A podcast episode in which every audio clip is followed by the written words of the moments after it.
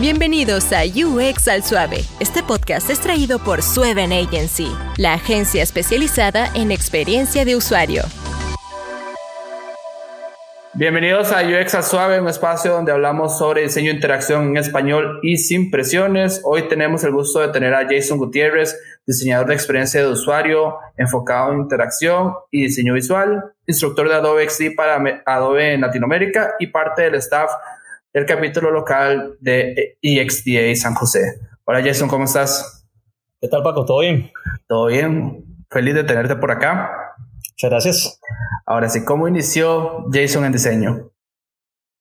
Bueno, es una historia muy peculiar. De, mm, diseño es, es, es, un tema que me atrae muchísimo desde que estaba en el cole, ¿verdad? Yo eh, estuve en un técnico y estuve estudiando programación, eso es lo que, lo que estudiaba en el técnico, pero mis compañeros este, de, de, de, de colegio de, de, de, clase eran, eran de diseño publicitario. Entonces, mientras yo estudiaba desarrollo, de alguna que otra vez me metía en, la, en el aula de, de los de diseño publicitario y este, empezaba a ver qué es lo que hacían, ¿verdad? Bueno, era, era bastante interesante para mí el hecho de que, de que por lo menos estuvieran trabajando con, con dispositivos Macintosh y me generó bastante curiosidad. Entonces, este, durante, durante un tiempo, mientras estaba en el cole, me, me gustó mucho ir a, a, las clases de diseño, ¿verdad? Y, y, no necesariamente llevarlas, pero sí me gustaba estar ahí con ellos. Entonces era, era interesante aprender sobre eso, a pesar de que, de que yo estaba enfocado haciendo eh, desarrollo, ¿verdad? En, en, el colegio. Por ahí empezó, ¿verdad? El, el interés sobre, sobre diseño. De hecho, yo creo que todos hemos empezado por ahí o algo parecido, de, comenzar viendo a alguien haciendo, ¿verdad? Y cómo funcionaban las cosas en, diseño. ¿Y qué te llevó a, además de eso, ¿verdad? ¿Cuál es tu formación más formal, si la tenés, ¿verdad? Para que la gente vea como tu camino y por dónde iniciaste, ¿verdad? Yo llegué a la U, ¿verdad? Claro, sí, bueno, este es, es muy interesante porque yo, digamos, al menos eh, no cuento con un, con un, bachillerato formal de universidad y eso es algo que cuando me preguntan me dicen, hey, ¿en serio? Sí, verdad, creo que eh, lo que yo he tratado de llevar eh, han sido bastantes técnicos, ¿verdad? Primero empecé llevando técnicos en inglés, que creo que fue la, lo primero que, que, opté, un técnico en, en ULACIT. Em, y posterior a eso, lo que llevé fue algún técnico de diseño gráfico eh, y desarrollo web. Entonces, eh, creo que a, nivel de, de, conocimientos técnicos es, es, digamos, más o menos lo que he llevado. Mm, alguna vez pensé, digamos, en llevar eh, diseño publicitario como carrera. Eh, sin embargo, mm, por, en algún momento pensé que, tomaba bastante tiempo, ¿verdad? Y que era una decisión bastante importante como para tomarla muy a la ligera. Entonces, decidí invertir primero en, algún técnico de diseño gráfico, que creo que fue lo que, lo que, me impulsó, digamos, a, meterme un poco más en el área de diseño. Y la verdad es que me gustó, ¿verdad? Creo que eh, los técnicos que, que, tenemos ahora eh, facilitan el conocimiento, ¿verdad? Este, y promueven que las personas eh, hagan una búsqueda individual de, del conocimiento, ¿verdad? Más allá de, de, lo que dicten los libros o de lo que dicten las academias, eh, hay mucho conocimiento técnico que se puede adquirir en, estos, en estos, eh, en estos proyectos de, de, técnicos, ¿verdad? Que duran aproximadamente un año y medio por ahí. Y este, a partir de, llevar diseño, ¿verdad? Y haber llevado inglés y juntarlo un poco con desarrollo, es que eh, llego a, la, a, las instancias de diseño que tenemos, que tengo ahora, digamos. Y es muy importante que la gente escuche también que no necesariamente tenés que salir de una U para desempeñarte en esto, digamos. Uh, aunque el, el background de Jason sea un técnico, ¿verdad? Él ya ha llevado carrera y, y, no necesariamente le han pedido bachillerato en todo lado, ¿verdad? Yo creo que el, el must have ahora es inglés, es, es, indispensable. Sí, correcto. Este, yo creo que va mucho de la mano en, en, la, en la pasión que usted tenga por lo que está haciendo. Y ese es, digamos, como, como lo que yo creo que, que, me ha dado a mí la oportunidad de trabajar con, con personas muy importantes, eh, personas que conocen mucho sobre diseño. Y ha sido, digamos, el, el saber inglés, porque creo que es vital ahora, como mencionabas, eh, el inglés nos, nos, facilita, nos abre oportunidades para, para, para trabajar e inclusive para estudiar, ¿verdad? También más allá, eh, que creo que es algo que, que, se puede mencionar, pero definitivamente eh, la, el tema de, de, no haber tenido, digamos, como una educación formal universitaria a nivel de, de bachillerato, digamos, eh, se compensa un poco con el tiempo que tenés que invertir haciendo investigación de lo que quieres hacer, que al final es lo que te apasiona es lo que te gusta. Entonces, este, cuando lo descubrís y te das cuenta que, que tenés eh, habilidades para hacerlo, eh, vas por ese camino, ¿verdad? Y, requiere bastante inversión de tiempo a nivel de, de, pasión, ¿verdad? A nivel de lo que te gusta hacer, investigar, leer, ¿verdad? Artículos tras artículos, ¿verdad? En, mi caso pasa que todos los días leo algo sobre diseño y, y es lo que, lo que me gusta más. La gente, de hecho, que ha venido aquí, la mayoría ha dicho que las personas que si quieren entrar en diseño tienen que, que leer, ¿verdad? Y la mayoría del contenido sigue estando en inglés. Entonces, esa es la importancia de que las personas aprendan inglés, ¿verdad? Sí, correcto. Yo creo que, digamos, a nivel de español, el contenido que hay eh, todavía puede, puede mejorar. Este, tenemos que recordar que conceptos como UX, ¿verdad? Vienen de, Don Norman y estamos hablando de los años 80, ¿verdad? En, Apple.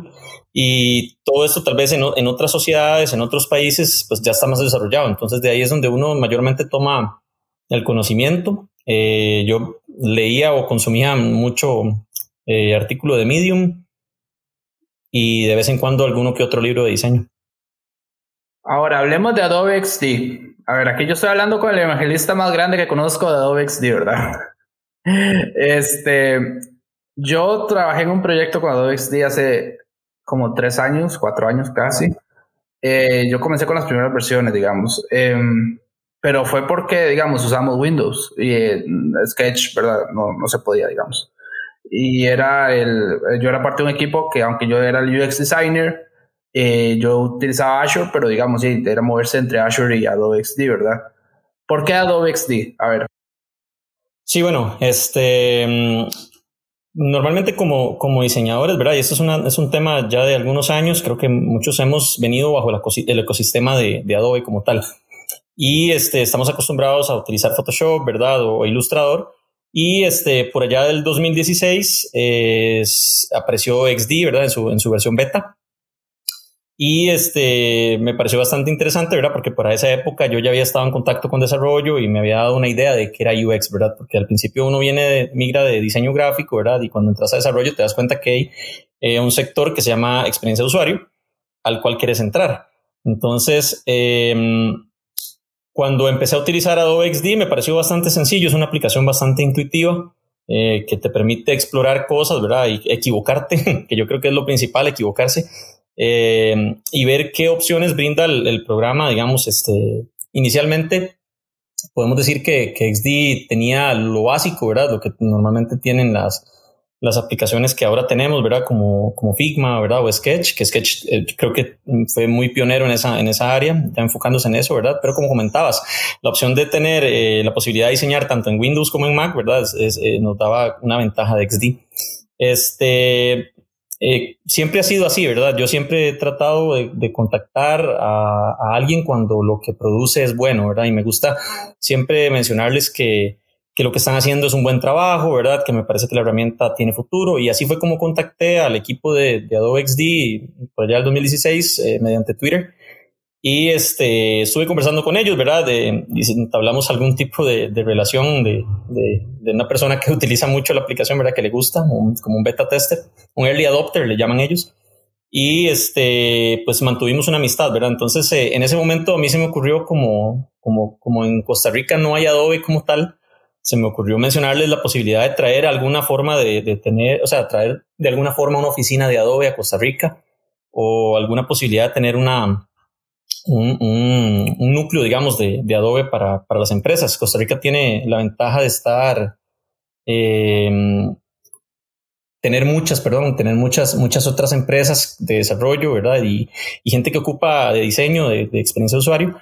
Y entonces este, yo les propuse venir, ¿verdad? Eso fue como en el 2016. Y pasó un tiempo, ¿verdad? No, no sucedió absolutamente nada, ¿verdad? Y ellos me dijeron que estaban pensando, ¿verdad? Que dónde se podía hacer. En ese momento yo eh, mencioné que si venían, podía, podíamos tener la posibilidad de traerlos a, tal vez ir a Accenture, ¿verdad? O, o, o, alguna otra empresa que tuviera las capacidades de hostear algún, algún tipo de taller. Y este, quedamos en eso, ¿verdad? No, no, no quedamos como en algo muy claro y, resulta que un año después de eso, ¿verdad? Yo ingresé a Accenture. Este, estaba estaba súper bien, ¿verdad? Ahí en, esa parte y alguien se comunicó de Adobe, ¿verdad? uno de los product owners de, Accenture se, se, comunicó conmigo y me dijo, hey, vamos a ir a Costa Rica, ¿verdad? Y, y, vamos a ir a Accenture. ¿verdad? Entonces al final yo les dije, ella, bueno, ahora afortunadamente yo también trabajo aquí, ¿verdad? Entonces fue una relación bastante interesante desde el principio y se me empezó a, dar la oportunidad de eh, demostrar un poco las, todas las posibilidades que, que brindaba Adobe XD para, para los equipos de diseño, ¿verdad? Y los equipos de experiencia de usuario. Em, creo que, digamos, eso, eso fue como el primer enganche, ¿verdad? Y después de eso, y eh, luego tuve la oportunidad de, de, hacer un curso en Accenture, ¿verdad? De, de, de XD, cómo se manejaba, tal vez con un ejemplo de una aplicación que fuéramos semanalmente ahí este, diseñando. Y este, en eso surgió la posibilidad, ¿verdad?, de, que habían personas que eh, habían tomado el tiempo para hacer cursos de, Adobe XD eh, en, diferentes empresas, ¿verdad? Y entonces este, alguien de, Adobe me contactó y me dijo que si me interesaba mucho ser instructor para Adobe, ¿verdad? Para Latinoamérica. Ellos este, buscan personas, bueno, en este caso buscaban una persona que hablara español, ¿verdad? Que pudiera dar trainings en español para LATAM y bueno, se dio la oportunidad, ¿verdad? A mí, un compañero de Brasil también, ¿verdad? Y ahora ya se, han ido incorporando un par de personas más el nivel de, de LATAM, eh, con alguna diferencia horaria, ¿verdad? En vez de Colombia o Chile, eh, que pudieran dar sesiones, ¿verdad? dependiendo del tiempo de, la, de, la, zona, ¿verdad? que, del time zone de, de, varios clientes. Entonces, este, a partir de ahí, bueno, eh, como, como mencionabas, me convierto en, en instructor de Adobe y este eh, es una experiencia bastante interesante, ¿verdad? Uno tiene, es como trabajar para ellos, pero en realidad no, es como una especie de consultoría, ¿verdad? Pero este, la verdad es que es bastante interesante, se conoce mucho cómo funcionan las, las empresas. Yo creo que también parte del por qué mucha gente utiliza Adobe XD es por un costo de empresas, ¿verdad? Que ya pagan la licencia de Creative Drive, eh, de Creative Cloud. Entonces yo creo que ahí es donde empieza, digamos, por qué es que la gente empieza a usar Adobe XD, ¿verdad? Eh, no vas a pagar más software, ¿verdad? Y pagas la licencia de, de Creative Cloud y de XD, no vas a pagar por otro software más, ¿verdad? Y ese es el caso que yo estaba. De hecho, mi jefe pagaba la licencia en ese momento de, de, de Creative Cloud y nos dijo, hey, no, chicos, eso es, eso es lo que hay, ¿verdad? Entonces, vaya, jueguense, la verdad. Eh, y eso es un tema bastante interesante. Yo creo que es por eso la opción que ha tenido Adobe XD ahora tan fuerte. Eh, ¿Qué otras herramientas, digamos, en el caso tuyo, vos crees que sirvan para un diseñador eh, en general? Digamos, estamos hablando aquí, yo creo que más de UI, ¿verdad? Ah, eh, sigue siendo más de UI. Em, pero vos qué pensás que otra herramienta también puede ser útil para una persona que esté comenzando en esto, ¿verdad? Sí, claro. Eh, bueno, como mencionabas, XD facilita la, opción de hacer, bueno, a partir de, cierta actualización, ¿verdad? Pero igual se puede hacer, siempre se pueden hacer flujos. ¿Verdad? Siempre se pueden hacer eh, eh, wireframes, ¿verdad? Se pueden testear. lo bonito de XD es que te brindaba la posibilidad de hacer diseño y también de, prototipar en la misma herramienta, ¿verdad? Inclusive podías compartir. Entonces, eh, para mí fue como todo en uno, ¿verdad? a, nivel de, de, eso. Pero sí, sin embargo, digamos, yo creo que em, hay otras herramientas que son bastante interesantes. Me, me, encanta Miro, lo que hace Miro con el trabajo colaborativo, ¿verdad? La organización de workshops, ¿verdad? O sesiones en conjunto en las que se puede hacer ideación, eh, se puede anotar cosas de research, ¿verdad? Se pueden hacer varias cosas eh, dentro, de, dentro de la plataforma Miro, ¿verdad? Que primero es web-based, ¿verdad? Em, eso, es bastante interesante. Entonces, eh, facilita que podamos trabajar varios al mismo tiempo, facilita que siempre se guarde el trabajo en cloud. Eh, eso eso eh, me parece bastante interesante de la herramienta, me facilita mucho. Este, puedo seguir mencionando tal vez las otras herramientas de Adobe. Creo que dentro de, dentro de todo, este, mucha gente empezó diseñando en Photoshop, haciendo UI en Photoshop, haciendo UI en Illustrator y en este momento, digamos, creo que XD se vuelve más flexible, ¿verdad? Hay gente que probablemente todavía siga dentro de ese marco de herramientas, pero XD facilita eso. Eh, lo bonito de, XD es que tiene integración con Illustrator y tiene integración con Photoshop, entonces puedes hacer gestiones de retoque de imagen dentro de XD y, eh, también puedes importar o copiar cosas de, de Illustrator, ¿verdad? directamente hacia XD. Eh, Adobe también te permite guardar librerías de, cosas que hayas guardado, iconos, diseñado, ¿verdad? Ilustraciones y las puedes importar dentro de XD o dentro de Illustrator o Photoshop y creo que, creo que han sido como herramientas bastante interesantes. estuve un tiempo utilizando Sketch Em, por un requerimiento de cliente, ¿verdad? Que creo que eso también pasa mucho. Eh, algunas veces tenemos una herramienta de, preferencia, ¿verdad? Pero tenemos que adecuarnos también al requerimiento del cliente que tal vez ya maneja todo su sistema de, con alguna herramienta como Sketch o Figma, ¿verdad? Entonces, eh, también hay que adaptarse un poco a eso.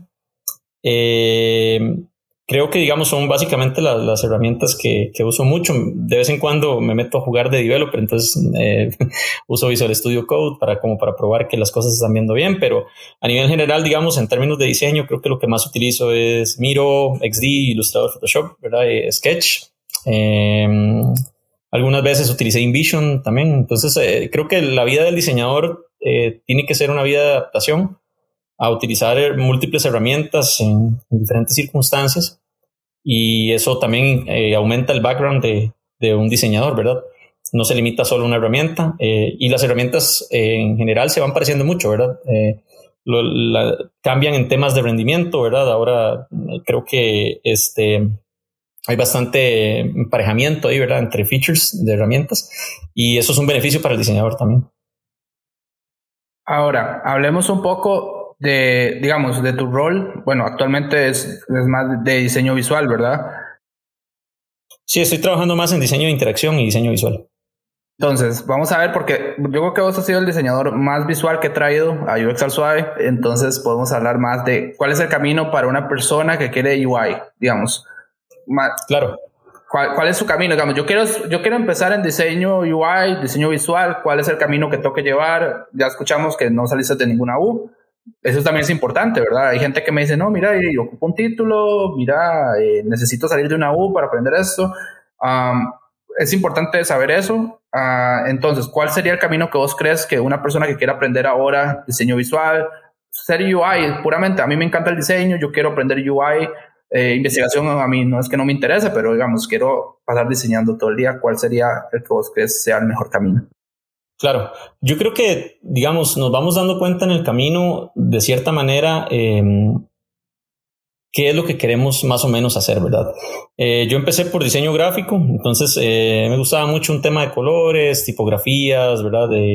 me gustaba mucho ver pósters o afiches, ¿verdad? Vacilones, me gustaba mucho y eh, creo que lo que empecé a hacer fue tratar de poner las manos a la obra, ¿verdad? Creo que es, algo que a veces nos, nos, cuesta y creo que es el primer paso, es tomar la decisión de eh, invertir tiempo en, en, hacer lo que nos gusta, ¿verdad? Si yo vuelvo a ver hacia atrás y, y, veo los diseños que inicialmente tuve, pues uno siente alguna pena, ¿verdad? Porque usted dice, bueno, hay cosas que definitivamente estaban mal y yo creo que eso nos pasa a muchos. Entonces, eh, hay un libro que se llama Still Like an Artist que habla sobre eh, robar ideas de cierta manera, ¿verdad?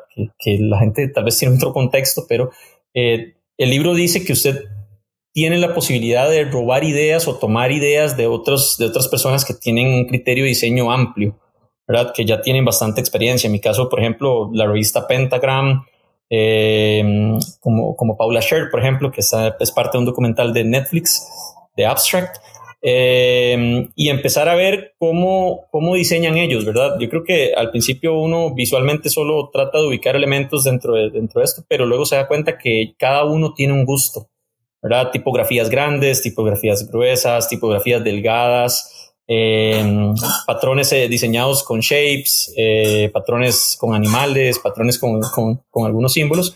Y a pesar, y en, medio de todo ese conglomerado de ideas, creo que uno empieza a aplicar esos conocimientos dentro de lo que uno trata de hacer.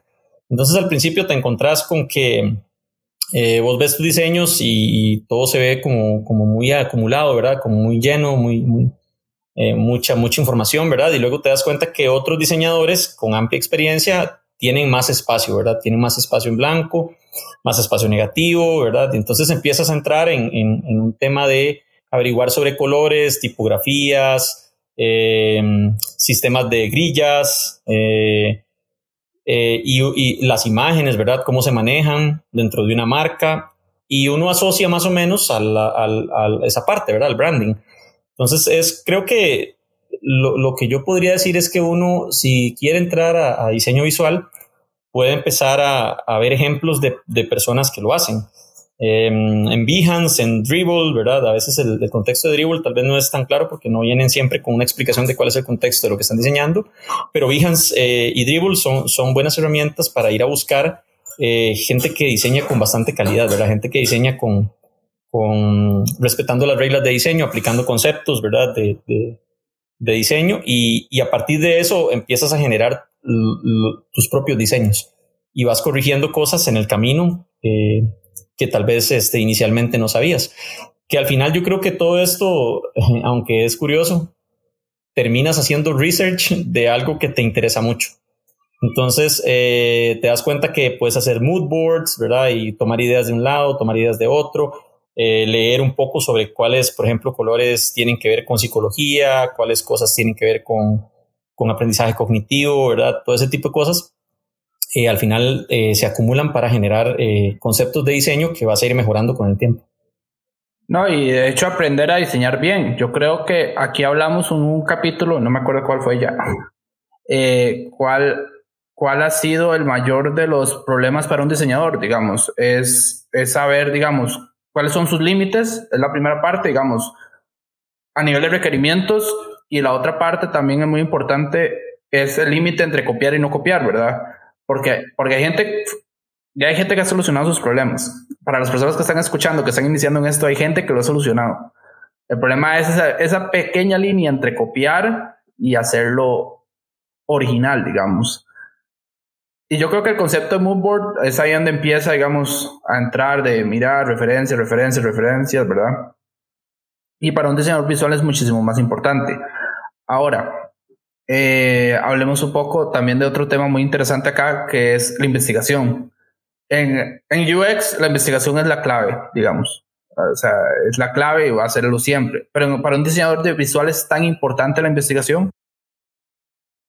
Eh, yo creo que este, todos tenemos un enfoque, ¿verdad? Creo que hay un, hay un tipo de descripción sobre profesionales que se llama T-shape, que lo he estado como leyendo un poco desde hace, desde hace un tiempo, y habla sobre una, una forma en T, ¿verdad? Una forma en letra T, que explica que este, todos tenemos un skill que es como el, core skill, ¿verdad? Que vendría siendo cualquiera de las otras, ¿verdad? Research o interaction o, visual, ¿verdad? Y paralelo a eso, ¿verdad? Hacia, hacia abajo la T, la parte hacia abajo, que va hacia abajo, menciona em, que hay otras áreas en las que usted puede colaborar.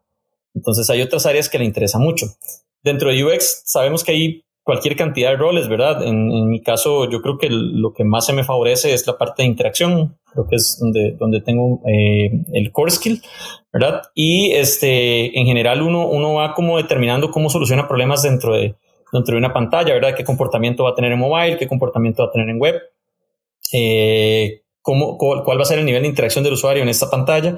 Y este, creo que por ahí va a ser como el, core que uno, que uno encuentra. Eh, sin embargo, yo creo que, digamos, es importante siempre tener eh, por lo menos una idea general de lo, de lo que viene del research, porque al final y al cabo, el research es, que, es el que nos da eh, las necesidades del cliente, ¿verdad? Donde, donde podemos cubrir o solventar esos problemas que tiene, ¿verdad? Y, yo, a partir de eso se generan eh, las propuestas de valor, ¿verdad? La propuesta de interacción, la propuesta visual. Yo creo que eh, todos, como mencioné anteriormente, tienen un core, ¿verdad? O algo que en lo que creen que es bueno. Hay gente que es súper carga haciendo research, ¿verdad? Que son capaces de tomar cualquier cantidad de información y descomponerla hasta, hasta tener algo más concreto, ¿verdad? O encontrar el, el problema. Y esa, esa información se comparte con, con los otros diseñadores en otras etapas del proceso. Y esa descomposición de, de, los, de los datos o en, esa, en esa masa de datos, ¿verdad? Tiene suficiente valor, ¿verdad? Entonces tal vez hay gente que está muy bien de ese lado, pero a la hora de trasladarlo de manera comunicativa al usuario eh, encuentra alguna limitante, ¿verdad? Igual las personas que estamos en diseño de interacción nos devolvemos un poco y decimos, eh, bueno, en realidad no sé si sacar ese insight de personas o si sacar ese insight de flujos o si sacar ese insight de las entrevistas, ¿verdad? Eh, creo que lo mejor siempre es tener eh, personas que, que tengan un, un, core skill, tal vez en research, y también tener personas visuales y personas de interacción dentro de un proceso. Y en conjunto se construyen los productos eh, bien centrados en el usuario, ¿verdad? Que es, que, es el objetivo. De todos, yo creo diseñar basados en el usuario. Eh, hablemos un poco también de, es difícil entrar en diseño para una persona de cero. yo creo que hablando con un colega me di cuenta de que hay ciertos skill sets que se nacen, ¿verdad? Que no, que yo creo que no es para todos este, este trabajo tampoco. Y hay otros skills que uno los puede adquirir con el tiempo o los puede aprender como los aprendiste vos. Pero igual hay una parte ahí como que, como que, se nace con eso, digamos, de investigación, de research, de empatía, ¿verdad? Eh, es difícil comenzar de cero, digamos, a puros cursos y tratar de tocar las puertas a Accenture o tocar la puerta a una agencia o tratar de hacer práctica en algún lado, ¿verdad? ¿Qué, qué pensás vos de eso? Creo que este, hay algo muy importante, bueno, dos cosas muy importantes con respecto a, entrar en diseño. La primera es que, eh, y creo que se ha, representado una barrera para muchas personas, ¿verdad?, que, quieren empezar en diseño, y es eh, la necesidad de tener trabajos reales en el portafolio, ¿verdad? Entonces a veces pasa que la gente eh, dice, es que no, no, he tenido, no tengo la experiencia y no, no, no, tengo portafolio, ¿verdad? Y en mi caso, yo lo que, lo que hice al principio fue empezar a tirar diseños en Behance. Entonces, eh, creo que uno tiene la, la, responsabilidad de empezar a hacer sus propios proyectos. Empezar a, aunque sean clientes ficticios, ¿verdad? Eso, es lo principal. Algunas veces podrán salir clientes oficiales que tal vez te dicen, hey, ocupo un cartel, ocupo esto, ¿verdad? un logo, Em, y eso es válido, lo se puede poner en el portafolio, ¿verdad? Un tema de, de, acuerdo con el cliente, ¿verdad? También. Pero este, lo que yo inicialmente hice fue empezar a, a, crear marcas y todavía al día de hoy lo hago. Me gusta inventar marcas. No sé, invento una marca de televisores, que es lo que también por ahí estaba haciendo. Entonces, cuando invento una marca de televisores, trato de hacer el logo, ¿verdad? Y crear un sistema de branding. Eh, y luego empiezo a hacer un web, luego empiezo a hacer una app, ¿verdad? Y, y ahí quedan en Behance como, como un proyecto. Aunque sea ficticio, te permite primero aplicar lo que estás estudiando, lo que estás leyendo, ¿verdad? Que es lo que mencionábamos anteriormente. Y te permite mostrar de alguna manera progreso, que creo que eso también es bastante importante. A veces eh, decimos, ay, no, está muy feo, ¿verdad? Entonces lo vamos a cambiar, pero, pero en realidad genera progreso. Entonces ponerlos ahí, ¿verdad? Yo creo que la mucha gente siempre eh, queda en ese espacio, en esa barrera donde dice, eh, no es que no me ha llegado nada oficial, nada, nada concreto y, y entonces no tengo que diseñar, ¿verdad? Pero es mentira, uno puede fácilmente inventarse un cliente, tomarse ese tiempo para hacer un design system, por ejemplo, sobre ese cliente y un branding, aplicarlo a un web que estás haciendo, luego hacer una aplicación. Eh, todo esto lo comento porque la pregunta es qué tan difícil es entrar en diseño. Se necesita eso, ¿verdad? Se necesita el tiempo y la pasión para generar tus propios proyectos cuando no salen. Y también hay algo muy importante que yo creo que es clave del éxito. Eh, mi, compañera de IXDA, Laura Escudé, es una excelente profesional eh, y fue la que me consiguió la oportunidad de tener una entrevista en Accenture, ¿verdad? Cuando, cuando literalmente nos conocíamos de una o dos sesiones de estas que hace Lau a nivel nacional. Em, yo creo que el networking es un, es un poder muy grande, es una, es una habilidad muy grande y eso es un skill que a la larga eh, te da la oportunidad o te abre puertas de moverte hacia otras partes. Entonces, cuando yo estuve empezando, yo estaba haciendo diseños, ¿verdad? Y tal vez no eran tan bonitos, pero, pero tenían eh, gusto, me dijo un compañero también cuando entré a Accenture, me dijo que algunas cosas son, eh, uno viene con gusto, ¿verdad? Eso es lo que mencionabas anteriormente, que, que tal vez no es para todos, aunque yo creo que se puede educar el ojo de cierta manera, ¿verdad? Y, luego eh, uno inicia educando el ojo, pero en realidad te das cuenta que tenés que educar la funcionalidad, ¿verdad? Ese, ese pensamiento crítico necesario para evaluar las, las propuestas que estás haciendo, pero el networking es vital para mí si hay algo de lo que, de lo que yo me siento orgulloso es de, de, no tener ese, esa limitante, ¿verdad? De decir, uy, ve, aquella persona trabaja en, en Adobe, ¿verdad? O alguna persona que trabaja en, en alguna revista de prestigio, de diseño. Eh, esa parte eh, yo creo que la ha ido como, como madurando bastante y, y, a mí en realidad no me da miedo preguntar, ni me da miedo eh, conectar con personas. Entonces yo siempre estoy buscando dentro de LinkedIn, ¿verdad? Que es como la red que más busco, o Twitter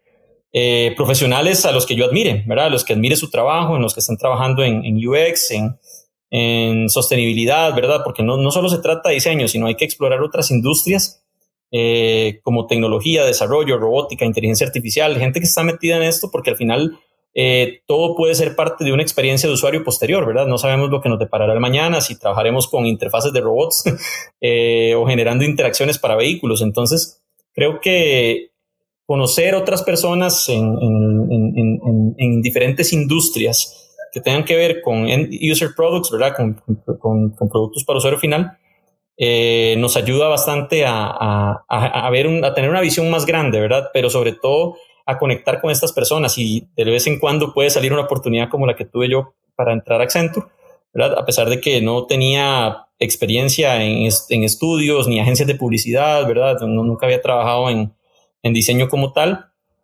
y la oportunidad de Accenture se dio, ¿verdad? Gracias a, tener un poco de networking y, hacer sus propios trabajos también y tener un portafolio, aunque sea de, clientes ficticios, pero un portafolio que demuestre que, que, tenés pasión por lo que quieres hacer.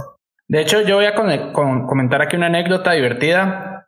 Jason agrega en LinkedIn a Debbie Levitt en LinkedIn de hecho, me dio risa porque Debbie y yo trabajamos juntos hace un par de años. Entonces yo le puse a eso, mira, nosotros Debbie y yo trabajamos juntos y mira qué casualidad y no sé qué. Porque Debbie sube mucho contenido. Si ustedes saben inglés y quieren aprender UX puramente, UX, User Experience, ella es una de las personas que sabe un montón. Ah, ella, como yo, enseñamos Azure, entonces eh, ella sabe un montón. Eh, nosotros trabajamos hace así como, como cuatro años y trabajamos en un proyecto en Estados y ella sabe en serio un montón, así súper recomendado. Si la quieren seguir en LinkedIn, eh, Pivot se llama, creo, el sitio de ella. Eh, ahora ella vive en Italia, de hecho, ella es una, un soniense que vive en Italia, pero ella es súper pura vida, ella es muy tuanis, muy accesible y vean las cosas de la vida. Si, digamos, sigue una oportunidad donde ella es la lead y Jason no quiere ir, ¿verdad? Y yo le mando un correo, digamos, y eso es lo que habla del networking, ¿verdad? Y Costa Rica es muy pequeño. Hablemos de eso, ¿verdad? También Costa Rica es muy pequeño, todos nos conocemos. Yo creo que los que tenemos un tiempo más, que yo creo que yo tengo mucho más tiempo que Jason en esto, eh, todos nos conocemos, ¿verdad? Y eso también ayuda mucho en, mira, yo ando buscando un UX designer, UI designer y Jason puede saber de alguien, Laura puede saber de alguien, o yo tuve a alguien trabajando conmigo que puedo recomendar también. Entonces, es ahí donde, ¿verdad? Eh, esto es muy importante para cualquiera que quiere comenzar en UX Design. Sí, yo creo que es eh, súper clave el hecho de, tener la, habilidad de conectar con gente, ¿verdad? Y, yo creo que ahí juega mucho, ¿verdad? El tema de, del idioma, ¿verdad? Como mencionabas, yo creo que eso es una de las partes importantes de, tener inglés. Eh, es la posibilidad de poder tener conversaciones bastante interesantes con, profesionales en, en diseño y en producto. Eh, sí, David eh, es súper carga, ¿verdad? Ella siempre está subiendo contenido y, la verdad es que es, muy importante eso. Yo dentro de lo que dentro de lo que quise hacer o lo que he querido hacer, ¿verdad? Yo hice una cuenta de Twitter que se llama UX Design CR eh, y literalmente lo que hago es este ver contenido curado y retuitearlo, ¿verdad? En general yo creo que todos tenemos la responsabilidad de compartir sobre, sobre diseño de alguna manera. Eh, tal vez el trabajo lo impide, tal vez por eh, non-disclosure agreements, ¿verdad? Pero a veces este, uno puede ayudar a la comunidad de cierta manera, ¿verdad? y por eso existe la motivación mía de, pertenecer a Isla San José también, ¿verdad? Donde creo que hay las personas que estamos ahí somos personas que queremos eh, trabajar en diseño, que queremos fomentar el, diseño a nivel de comunidad, queremos que la comunidad tenga este, interacción con, con, con, otros diseñadores, ¿verdad? Y aprender de entre todos, ¿verdad? Yo creo que la cultura de diseño tiene que promoverse siempre y hay que buscar los medios para hacerlo, ¿verdad? A través de, esa, de, ese, de ese networking podemos conocer trabajos que alguien está haciendo, ¿verdad? Tal vez no sabíamos que alguien trabajaba en robótica, ¿verdad? Y, sería muy chiva o en, o en realidad aumentada o realidad virtual, ¿verdad? Que es muy interesante. Y a partir del networking es que se conoce gente o profesionales en esas áreas.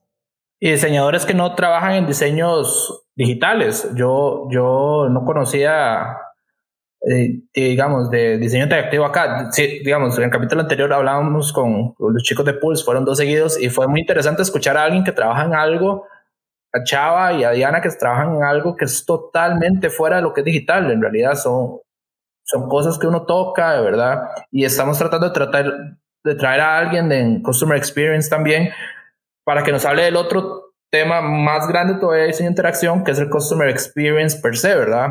Que es personas que trabajan en la experiencia del usuario basado en cómo vos, tus usuarios entran en un flujo, ¿verdad? Y, y ese flujo tiene que ser el mejor flujo posible para tus objetivos, digamos, sea vender, sea convertir, ¿verdad? Y ese Customer Experience es increíble porque yo estuve leyendo cómo lo hace McDonald's. De hecho, por, por Chava me, me puse a investigar un poquito y me di cuenta que McDonald's tiene mapeado de que la persona entra por la puerta y hasta que sale. Digamos, si la persona comió, pidió, eh, pidió para llevar, cuántas bebidas, cuánto es el tiempo que tardan en servirle la comida. De hecho, yo, a mí siempre me ha llamado la atención, no sé, eso es puro diseño de interacción, la pantalla que ellos tienen con los pedidos. Y entonces yo siempre me he preguntado qué diablos son los colores que tienen, que por qué uno es rojo, por qué uno es verde. Y es súper interesante saberlo, sería súper interesante de hecho, porque digamos, qué es la diferencia, digamos, de colores. Eh, si es que alguien pide una hamburguesa sin pepinillos, ¿verdad? O sea, eso debe ser increíble de la persona que lo hizo. Porque digamos, McDonald's a lo que estuve leyendo en el mundo, gasta demasiado dinero en eso. Que la gente no esté más de una hora en un restaurante, que la gente en 15 minutos esté su pedido, es puro customer experience. Y entonces es una parte de, del user experience, ¿verdad? Que es totalmente diferente para las personas que quieren aprender, ¿verdad?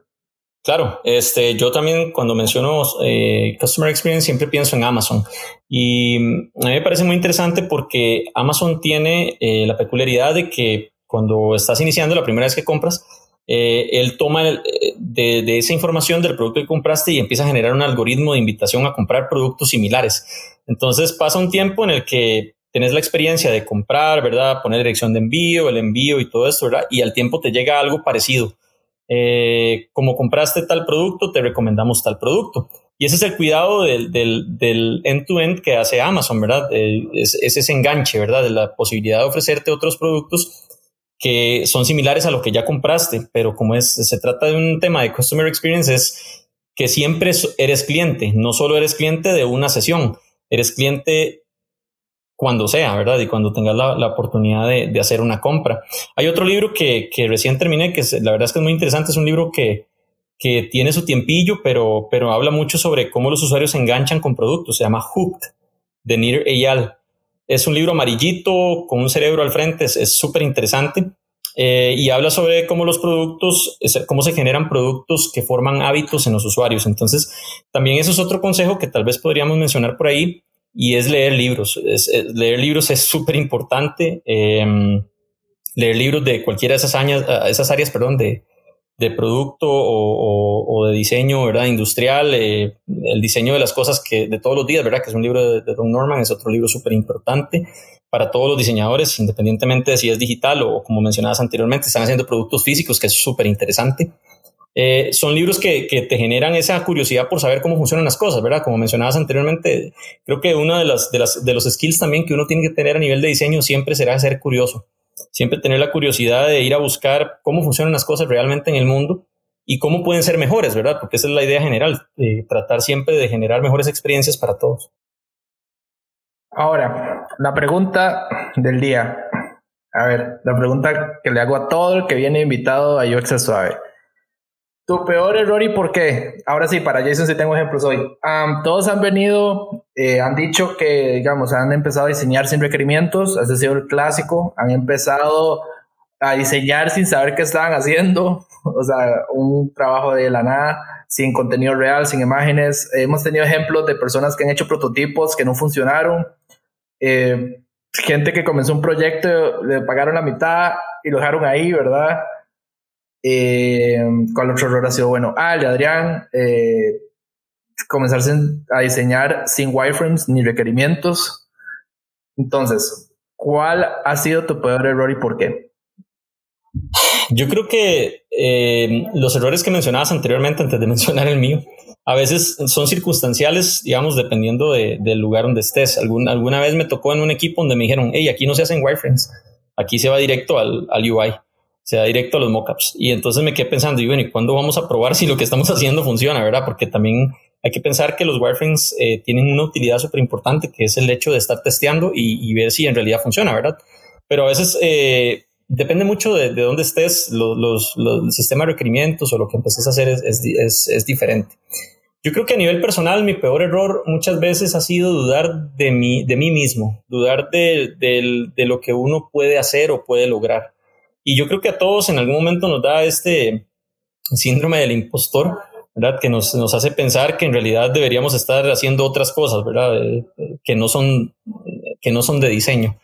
Y mi peor error a veces ha sido dudar de mí mismo, ¿verdad? Yo creo que a veces he hecho trabajos como, como con miedo, ¿verdad? O como con cuidado y decir, qué mal, yo creo que esto no, no, no estaba bien, ¿verdad? Eh, creo que se va a ir. Y a veces recibes feedback que es todo lo contrario, ¿verdad? Te dicen, hey, no, súper bien el trabajo, nos encantó, hay que hacer un montón de cosillas, pero está súper bien, ¿verdad? Y yo creo que mi peor error y el error de muchas personas es a veces dudar de, de lo que uno puede dar, ¿verdad? Como decías anteriormente, uno conoce las limitantes que uno tiene, pero uno no puede dudar de que está aquí por pasión. Y eso es lo que me ha movido a mí siempre, desde que estoy en, en diseño. La pasión es, es, lo que me mueve a mí y muchas veces he tenido ese error, ¿verdad? Que yo creo que es normal para todos y es dudar de uno mismo, no creer que, que uno es capaz de hacer, de, hacer las cosas cuando lo que requiere es dedicación, disciplina y bastante estudio. Entonces yo creo que el, peor error mío es a veces desconfiar de uno mismo y lo digo porque me pasa eh, una que otra vez, sigue pasando. Este, y a veces tal vez eh, vemos, en la navega, en la búsqueda de, ejemplos en Behance o en Dribble, ¿verdad? Vemos gente de, de, otros países que hace cosas espectaculares y uno dice, uy, qué madre, porque yo no puedo hacer algo así. Eh, pero a veces es, es, cuestión de proponérselo y estudiar un poco, ¿verdad? Y al final yo creo que la desconfianza a veces es nuestro peor error o nuestro peor enemigo. Yo iba a hablar de algo más concreto, digamos. Pero bueno, está, está bueno ese error, está bueno ese error. Falta de confianza está, es válido. Pero a ver, a ver, un, un, error, un error más tangible, a ver, un producto más, más, diseñado que vos digas, ¿qué es esto? ¿Qué hice? Dios mío. um, puede eh, ser, digamos. Sí, bueno, creo que una vez, eh, yo no sé si será error o no, pero una vez entregué un, un producto más wireframe que mockup. Entonces, cuando, cuando lo, lo, compartí, porque en realidad era lo, que, era lo que tenía de avance hasta el momento, alguien dijo, ah, no, está súper bien, lo vamos a desarrollar así. Y entonces el cliente se llevó el trabajo y lo, y lo diseñó así. En realidad no sé si en algún momento le hicieron algún ajuste o algo así, pero yo creo que faltó un diseño visual en ese, en ese, en ese producto, porque lo que yo hice fue tratar de como, era un diseño muy técnico, la verdad.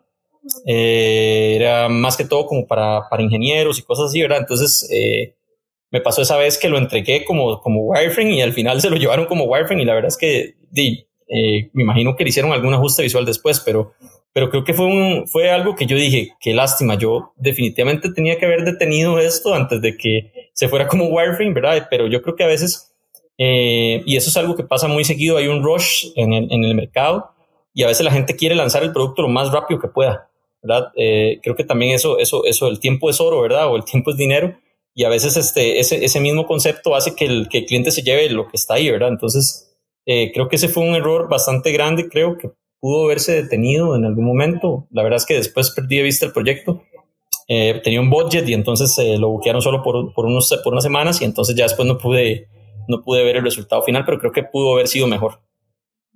Sí, de hecho pasa mucho, eso sí pasa mucho. Eh, los clientes quieren Uber sin el presupuesto de Uber. Eso yo creo que esa es la frase, clásica de todos ahora que nos dedicamos a esto. Todos los clientes quieren Uber. Yo no sé por qué agarran Uber. Vos sabes eso. Esto es como por un capítulo de, de UX al suave todos agarran Uber como si fuera el pináculo del diseño de interacción. Eso es súper curioso. De hecho, tiene sus problemas. Yo, yo los he visto, digamos. Uber Eats tiene una infinidad de problemas y Uber ni que se diga. Pero la gente lo agarra como el pináculo del diseño de interacción. Creo que está relacionado a la facilidad de uso, bueno, en este caso la usabilidad del producto como tal, pero no se notan los, los bugs o los problemas que puede tener por debajo. Entonces, este, de yo, Uber, digamos, en, en, por mencionarlo, en tres simples pasos eh, tenés un ride, pero el problema es lo que está, lo que está generándose detrás, ¿verdad? El sistema de reclamos, por ejemplo, la, mucha gente se queja del sistema de reclamos, ¿verdad? ¿Cómo funciona el sistema de reclamos? en el caso de Uber Eats, bueno, increíble, ¿verdad? El tema de, de, de, tener reclamos por ese lado, ¿verdad? Es un poco complicado, pero al, al, al tener una usabilidad Mm, relativamente simple, creo que, que, que la gente se, se, visiona más hacia el lado visual y, lo que, y cómo funciona, ¿verdad? Que si cumple lo que necesito hacer, pero a veces tenemos que pensar también en el error, ¿verdad? En, en, en ajustar los problemas que tiene la herramienta como tal y pasamos de lado un poco eh, esa parte de, de, los errores que están detrás de la herramienta. Yo creo que es eso, sí, correcto. Yo creo que pueden más la facilidad del uso y un montón de cosas más que los errores que tiene en realidad. Eso de Uber Eats es increíble. A mí me robaron una pizza. es casual, sí. No, de hecho, el, El chavalo, como sabe cómo funciona el sistema, pasó al frente de mi casa, le dio entregado y se fue. Ah, qué difícil, sí. Entonces, sí, es complicado, digamos. Eh, y es un bot. De hecho, eh, por un tema legal en Costa Rica, web no es oficialmente permitido, entonces no hay servicio al cliente oficial de Costa Rica, son puros robots. Ahora, ¿cuál es, para ir cerrando hoy, cuál sería tu consejo para alguien que está comenzando de cero? Ya hemos escuchado, digamos, eh, ya has explicado un poco más de cuál sería para un diseñador visual y todo, pero ¿cuál es tu mayor consejo para resumir un poco de todo lo que hemos hablado hoy? El must have, esto es lo que necesitas hacer, esto es lo que tienes que hacer para comenzar en esto. Claro. Yo creo que lo principal es tener curiosidad y pasión. Eh, es una mezcla muy poderosa. Eh, con la curiosidad querés descubrir el mundo, querés eh, ver cómo puede ser mejor y con la pasión lo vas a hacer. Entonces, creo que tener curiosidad y pasión nos lleva a generar acción, ¿verdad? Que ese es otro, otro reto bastante grande. Pero sin curiosidad no, no, no veo cómo uno podría generar diseño. ¿verdad? El diseño al final, eh, contrario a lo que mucha gente podría pensar, es buscar soluciones creativas a los problemas. En realidad no tiene, no tiene exactamente que ver con, un tema de visual, ¿verdad? Sino es, es, solucionar problemas de forma creativa. Para eso necesita, se necesita ser curioso y tener pasión por lo que quieres arreglar. Creo que es como, como la clave que me ha traído hasta acá. Em, además de otras cosas como siempre estar leyendo, ¿verdad? Desde continuamente, eh, haciendo diseños y equivocándome. Y otra cosa que tal vez no mencioné anteriormente es siempre estar abierto al feedback. La verdad es que a veces nos cuesta mucho tomar el feedback como algo positivo, ¿verdad? Eh, a nivel de diseño, bueno, al menos a mí me gusta mucho que me, que me digan las cosas directamente, ¿verdad? Esto no es lo que esperamos, esto no es cómo funciona o no estamos tomando el camino correcto Creo que eso es lo que me gusta que me digan, ¿verdad? Que me digan, hey, eso está a 5 píxeles hacia la derecha, me decía una persona que yo admiro mucho, un profesional que admiro mucho. Eh, ese tipo de, feedback es el feedback que tenemos que tomar, ¿verdad? Algunas veces lo, vemos como, como mal, ¿verdad? Bajo el prejuicio de, ay, yo no sé por qué me dicen esto, ¿verdad? Si en realidad sí se ve bien, ¿verdad? Algo así, pero siempre estar abierto a eso.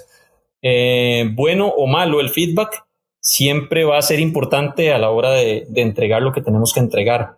Algunas veces nos abrirá los ojos, algunas veces sabremos que lo que estamos haciendo está por el buen camino, pero siempre ser humilde y tomar eso, ¿verdad? Siempre decir, eh, sí, es cierto, hay un punto de mejora ahí y tratar de aplicarlo.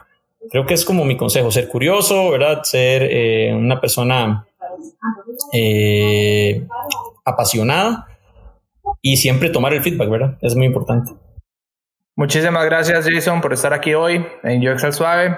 Eh, ¿En cuáles redes te pueden seguir? Twitter, Instagram, ¿cuáles son? Sí, eh, bueno, en Twitter sería eh, J, J-Y, Good, G-U-T, ¿verdad? De Gutiérrez. Eh, también pueden seguir la cuenta UX Design CR en, Twitter también. En LinkedIn, Jason Gutiérrez, ¿cómo está? y, yo creo que por ahí siempre estoy compartiendo la mayoría de contenido de diseño. Este, y también estoy abierto a preguntas. El día de mañana, si alguien quiere hacer una consulta, estoy súper abierto a poder ayudar. En su momento a mí me ayudaron muchísimo, entonces creo que es, es, es dar de vuelta, ¿verdad? Es, entregar lo que uno mismo recibió. Y en lo que yo pueda ayudarles, con todo gusto. De hecho, sí, Jason, Jason es muy abierto. Lo pueden encontrar mucho en Twitter, hablando conmigo. Ah, nos pueden seguir en UX al Suave en Twitter, Facebook, Instagram. Twitter estamos lanzando los resúmenes de los podcasts cuando los grabamos. Eh, nos pueden seguir como UX al Suave, igual en todas las redes. Eh, cada capítulo los miércoles, eh, perdón, los jueves. Y próximamente tendremos todos los capítulos otra vez en YouTube. Los dejamos de subir y pareciera que volvió a resurgir, entonces vamos a tener que resubir todos otra vez a YouTube. la gente nos escucha en YouTube, es extraño, de hecho. pero de nuevo, muchísimas gracias, Mae, por estar aquí.